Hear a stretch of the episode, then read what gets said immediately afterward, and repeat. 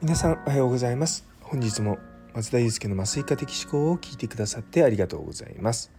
この放送は無痛分娩や酸化麻酔を中心に医療ビジネステクノロジーなどのいろいろを毎朝6時に発信していく番組です。本日はですね睡眠の大切さについてお話したいと思います。よかったら最後まではお付き合いください。そしてスタイフのフォローまだの方この機会にぜひよろしくお願いいたします。今回のお話聞いて面白いと思ったからだからのコメントやいいねお待ちしております。というところで、えーと、今日はですね睡眠の大切さということを皆さんと共有したいと思います。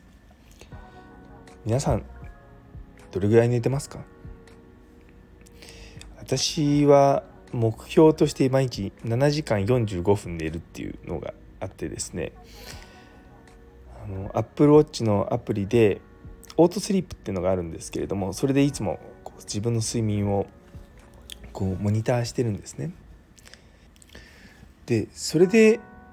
よく分かったことはですねやっぱりちゃんと寝てないと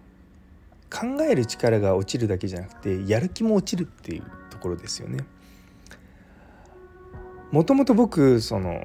5年ぐらい前まで毎日5時間とか6時間とかの睡眠でやってたんですよ。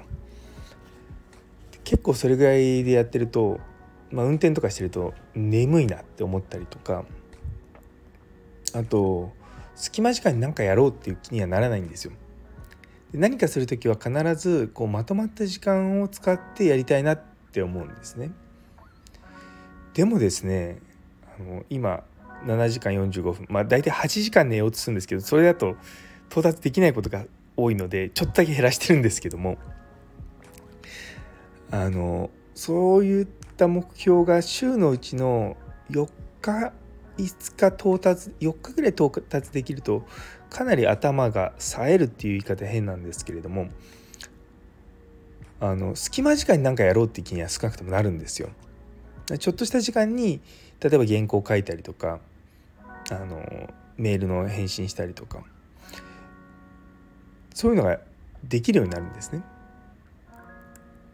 いやあのいや私はあのショートスリーパーだから大丈夫ですとか言う人いらっしゃると思うんですけども是非あの1週間頑張って8時間睡眠っていうのを続けてみてもうその違いを体感してほしいと思います。あの僕のこの睡眠習慣ができたのは実はあのカナダに行った時にあのよく寝るようになったんですね。結構その毎日のように英語を喋ってたりとかするとすごい疲れるんですよ。でもう9時とか9時ぐらいになるともう疲れてもバタンって寝てで起きるともう朝6時とかなんで